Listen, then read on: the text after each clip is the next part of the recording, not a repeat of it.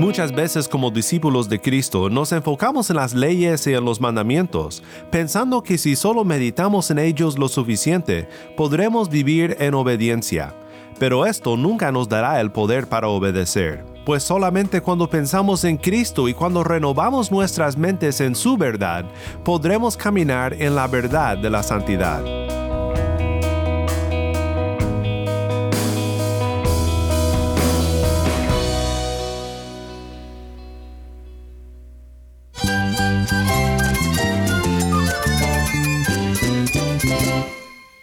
Cristo es todo para mí. Mi Salvador, mi amigo, mi guía. Cristo es mi verdad. Es nuestra guía, nuestro faro. Cristo es el Señor y Salvador. Nuestro protector, nuestro amparo, nuestra fortaleza. Es Jesús, el único que te lleva a Dios, el único camino, la verdad y la vida. No hay más ningún camino, es Jesús. Estás escuchando a El Faro de Redención, Cristo desde toda la Biblia para toda Cuba y para todo el mundo.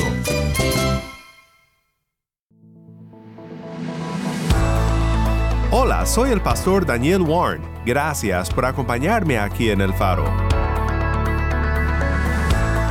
Hemos estado estudiando los 10 mandamientos por casi dos semanas y cada vez más vemos que el monte Sinaí es un lugar donde no nos queremos encontrar sin Cristo, aquel que tomó la ira de Dios sobre sí mismo para darnos nueva vida. Nunca me cansaré de anunciar estas buenas nuevas, porque yo soy un pecador que necesita la gracia de Dios tanto como tú. Pero en Cristo, Sinaí ya no nos atemoriza, sino que nos llama a que caminemos en pos de la santidad, libres por la gracia que es nuestra en Cristo Jesús.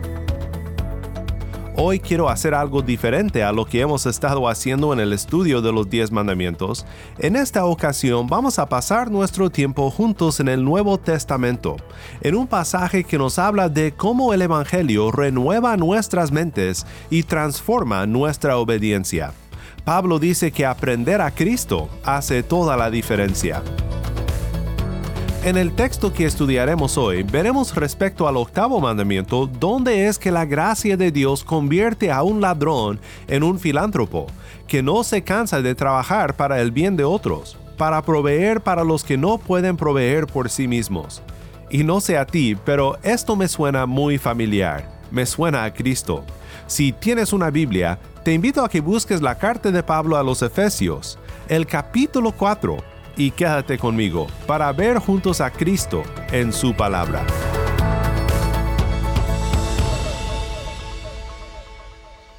El faro de redención comienza con Solo en Cristo, canta Martín Manchego.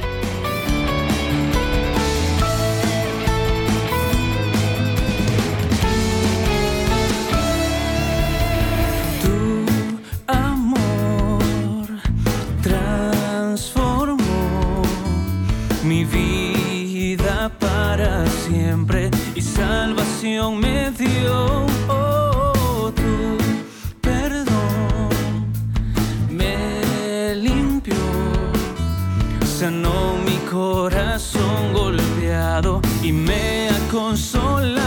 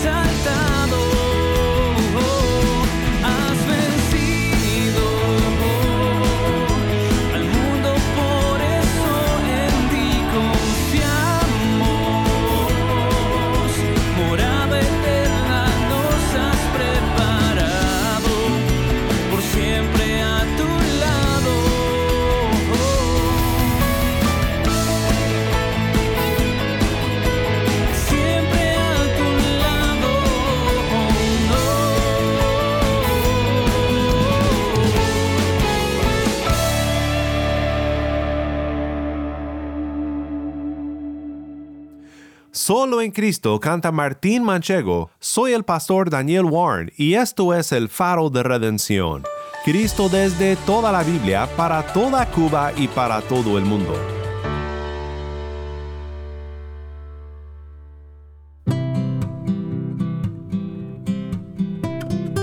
Hoy continuamos en nuestro estudio de los diez mandamientos, pero quiero que veamos el octavo mandamiento desde un ángulo diferente. El mandamiento lo leemos en Éxodo 20:15. No hurtarás. Quiero ir contigo a la carta del apóstol Pablo a los Efesios porque Pablo nos da ahí un ejemplo de la gran obra del Evangelio en la vida del creyente.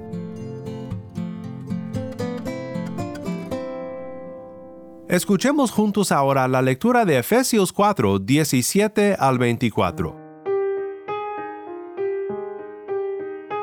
Esto digo, pues, y afirmo juntamente con el Señor, que ustedes ya no anden así como andan también los gentiles en la vanidad de su mente. Ellos tienen entenebrecido su entendimiento, están excluidos de la vida de Dios por causa de la ignorancia que hay en ellos, por la dureza de su corazón. Habiendo llegado a ser insensibles, se entregaron a la sensualidad para cometer con avidez toda clase de impurezas. Pero ustedes no han aprendido a Cristo de esta manera, si en verdad lo oyeron y han sido enseñados en Él, conforme a la verdad que hay en Jesús en cuanto a la anterior manera de vivir, ustedes se despojen del viejo hombre, que se corrompe según los deseos engañosos, y que sean renovados en el espíritu de su mente, y se vistan del nuevo hombre, el cual, en la semejanza de Dios, ha sido creado en la justicia y santidad de la verdad. Nuevamente, esto fue Efesios 4, 17 al 24. Paremos por un momento aquí para platicar sobre lo que Pablo dice acerca del proceso del cambio en la vida de un creyente. Pablo lo describe como despojarnos de una prenda vieja y ponernos una nueva. Pero esta ropa no se compra en una tienda fina, sino que es el regalo de la gracia de Jesús para su pueblo. Nota lo que dice, nos vestimos del nuevo hombre el cual, en la semejanza de Dios, ha sido creado en la justicia y santidad de la verdad. Nos vestimos de algo que Dios ha creado ya. Nuestra nueva vida no es un logro nuestro, sino un don de Dios. Fuimos creados a la imagen de Dios, pero el pecado arruinó esto. Como un espejo que reflejaba su gloria, la caída dejó al espejo en fragmentos, pero gracias a Dios en Cristo somos nuevas criaturas, recreados en la justicia y santidad de la verdad. Pero el vestirnos de esta imagen, el comportarnos de manera que esta imagen sea visible en nosotros, el dejar la prenda que antes usábamos y vestirnos como verdaderos hijos del Rey, no con vestidos del lino y púrpura, sino con la santidad de la verdad, es un proceso de todos los días. El elemento clave aquí es Jesús y la verdad que aprendemos en Él. De hecho, no es solamente la verdad que aprendemos en Él, sino que es Él aprendemos a Cristo mismo. Pablo dice, pero ustedes no han aprendido a Cristo de esta manera. La renovación de nuestras mentes viene cuando meditamos en la palabra de Cristo y en la palabra de Cristo vemos a Cristo. Esta renovación de la mente siempre acompaña a la enseñanza de Pablo sobre obedecer a la ley de Dios. Nota lo que dice en Romanos 12, versículos 1 al 2. Por tanto, hermanos, les ruego por las misericordias de Dios que presenten sus cuerpos como sacrificio vivo y santo, aceptable a Dios, que es el culto racional de ustedes, y no se adapten a este mundo, sino transfórmense mediante la renovación de su mente, para que verifiquen cuál es la voluntad de Dios, lo que es bueno y aceptable y perfecto. Esto es lo que nos dará el poder para caminar en la santidad, para dejar el viejo hombre y vestirnos de Cristo, renovar nuestra mente según lo que la Biblia dice de Cristo y la nueva vida que tenemos en Él. Escuchemos el resto del pasaje ahora en Efesios 4 para después observar cómo el cambio que Cristo hace en el corazón aplica a la obediencia del octavo mandamiento. No hurtarás. Por tanto, dejando a un lado la falsedad, habla en verdad cada cual con su prójimo, porque somos miembros los unos de los otros. Enójense, pero no pequen. No se ponga el sol sobre su enojo, ni den oportunidad al diablo. El que roba, no robe más, sino más bien que trabaje, haciendo con sus manos lo que es bueno a fin de que tenga que compartir con el que tiene necesidad. No salga de la boca de ustedes ninguna palabra mala, sino solo la que sea buena para edificación, según la necesidad del momento, para que imparta gracia a los que escuchan. Y no entristezcan al Espíritu Santo de Dios, por el cual fueron sellados para el día de la redención. Sea quitada de ustedes toda amargura, enojo, ira, gritos, insultos, así como toda malicia sean más bien amables unos con otros, misericordiosos, perdonándose unos a otros, así como también Dios los perdonó en Cristo. Muchas gracias, Tai. De nuevo, esto fue Efesios 4, 25 al 32. ¿Notaste lo que Pablo dice sobre el robo y la renovación de la mente? Mira lo que pasa cuando el Evangelio obra en alguien, cuando el Espíritu nos llena del conocimiento de la verdad que hay en Jesús. El que roba, no robe más, sino más bien que trabaje, haciendo con sus manos lo que es bueno, a fin de que tenga que compartir con el que tiene necesidad. Una vez alguien observó que aquí vemos la gran obra del Evangelio, que convierte a un ladrón en un filántropo. ¿Qué es lo que el Evangelio hace? Hace de un idólatra un adorador del único Dios viviente. Convierte a uno que profana el nombre de Dios en uno que glorifica el nombre de Dios. Cambia a uno que desconfía en el plan de Dios en uno que descansa en su divino plan. Quita la amargura que tiene contra los padres y la reemplaza con amor y perdón. Toma al que desprecia la vida de otros y lo hace un guardián de la vida, tal como Cristo protegió la vida de los suyos dando su vida para redimirlos hace del matrimonio más desgastado y sin esperanza por la traición y la infidelidad una vibrante representación de su evangelio y el poder del perdón. Y aquí en lo que Pablo dice del que roba y el cambio que el Evangelio hace en su vida, vemos no solamente obediencia a las prohibiciones de la ley, sino la extravagancia de la obediencia evangélica. Podemos imaginar a la persona hipotética que Pablo menciona aquí y por supuesto no debemos creer que simplemente fue alguien hipotético. En la congregación de los Efesios, pues seguramente podía haber alguien que fue salvo de una vida deshonesta. Tal vez tú conoces lo que es vivir una vida deshonesta, robar y hurtar y vivir de lo que otros ganaron honestamente. Si esto te describe a ti, recuerda las palabras de Pablo a los Corintios en su primera carta, el capítulo 6, versículos 9 al 11. ¿O no saben que los injustos no heredarán el reino de Dios? No se dejen engañar ni los inmorales, ni los idólatras, ni los adúlteros, ni los afeminados, ni los homosexuales, ni los ladrones, ni los avaros, ni los borrachos, ni los difamadores, ni los estafadores heredarán el reino de Dios. Y esto eran algunos de ustedes, pero fueron lavados, pero fueron santificados, pero fueron justificados en el nombre del Señor Jesucristo y en el Espíritu de nuestro Dios. Una vez habiendo sido vestido de la justicia de Dios, lavado y santificado, ¿qué hace entonces el ladrón convertido?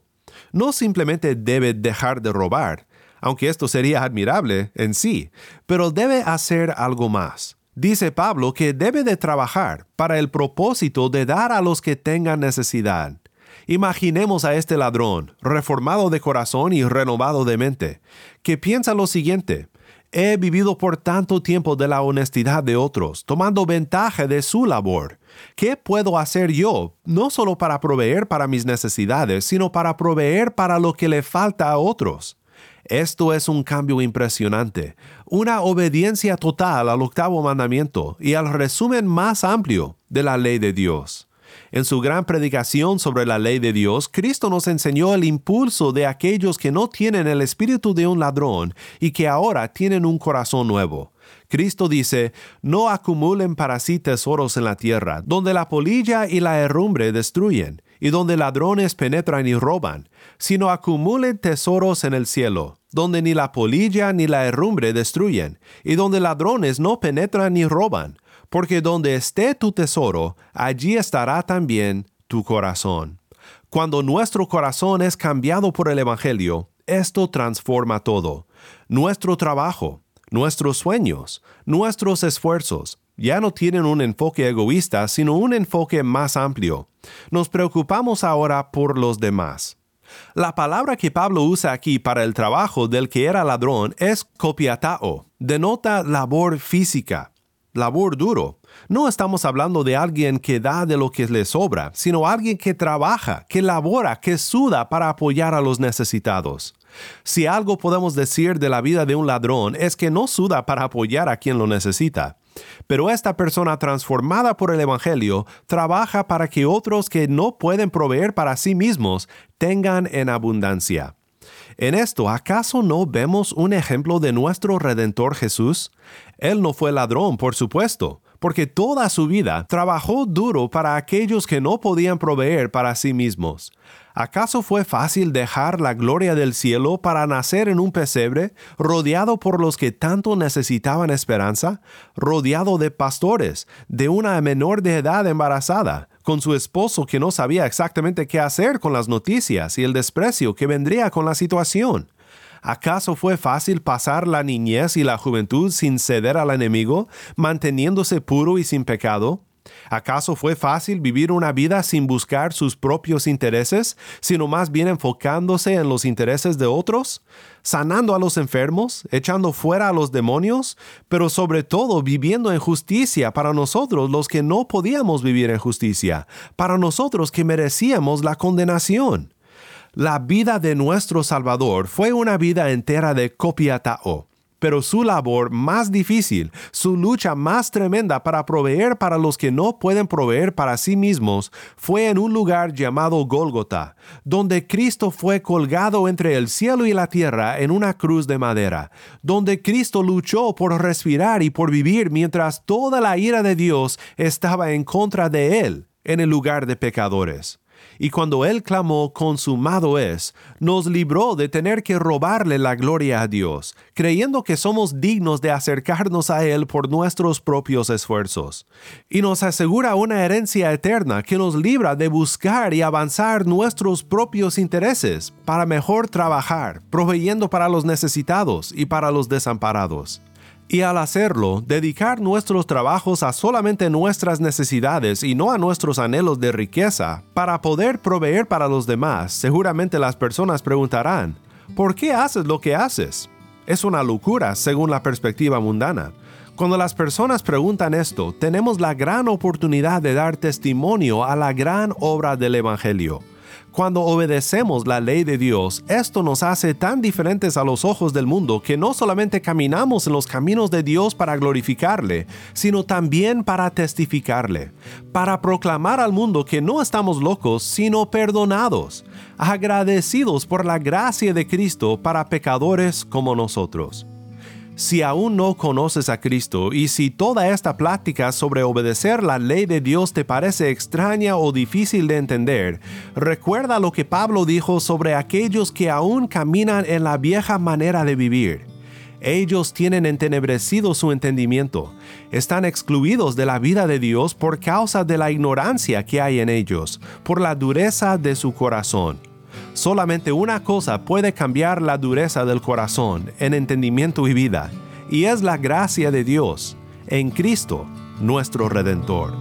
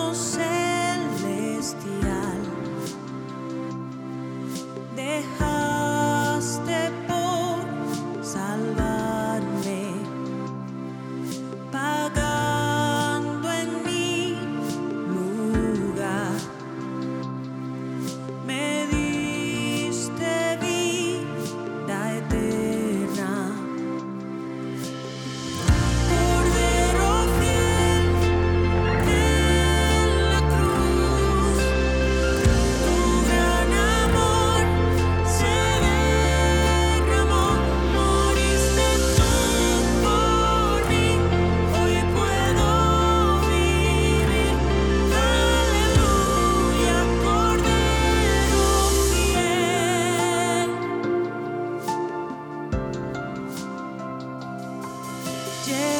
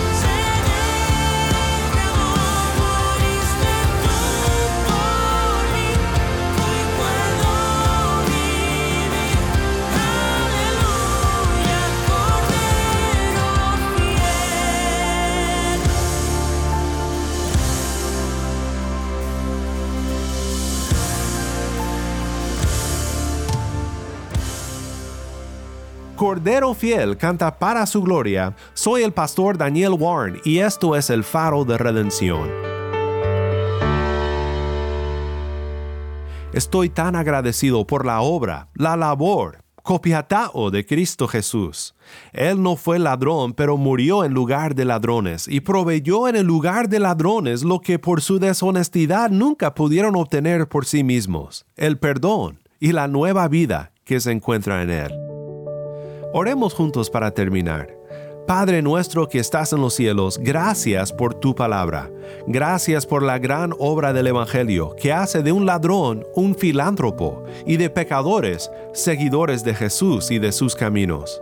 Confesamos que somos infieles, pero sabemos que nuestro Cristo es fiel.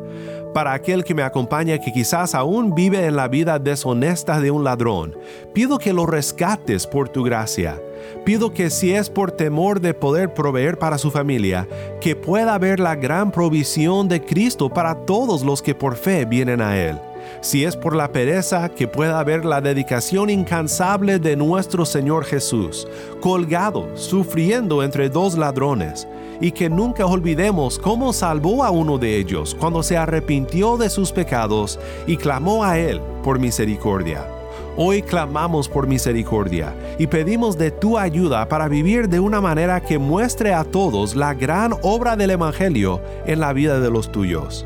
En el nombre de tu precioso Hijo, nuestro Señor Jesús, oramos. Amén.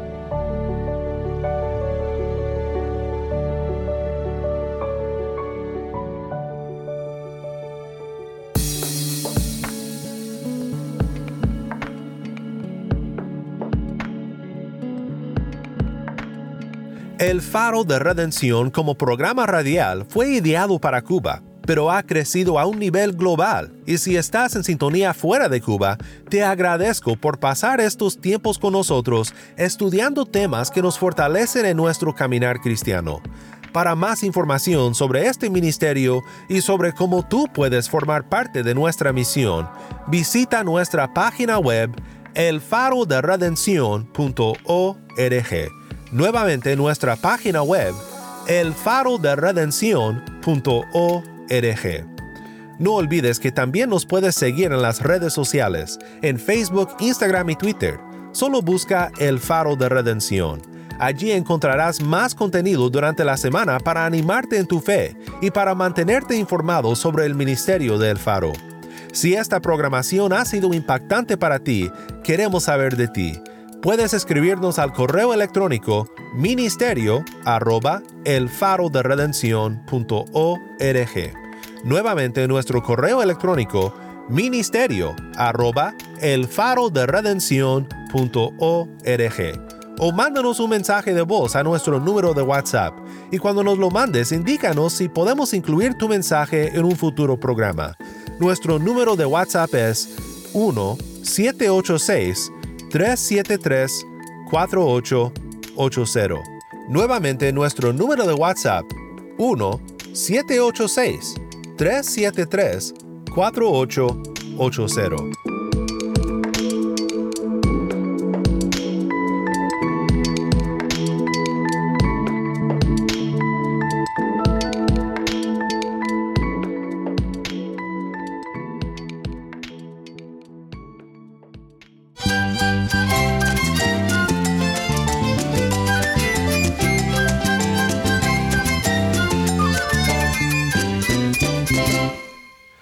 Pastor Daniel Warren.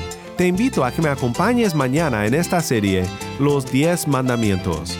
La luz de Cristo desde toda la Biblia, para toda Cuba y para todo el mundo, aquí en el faro de redención.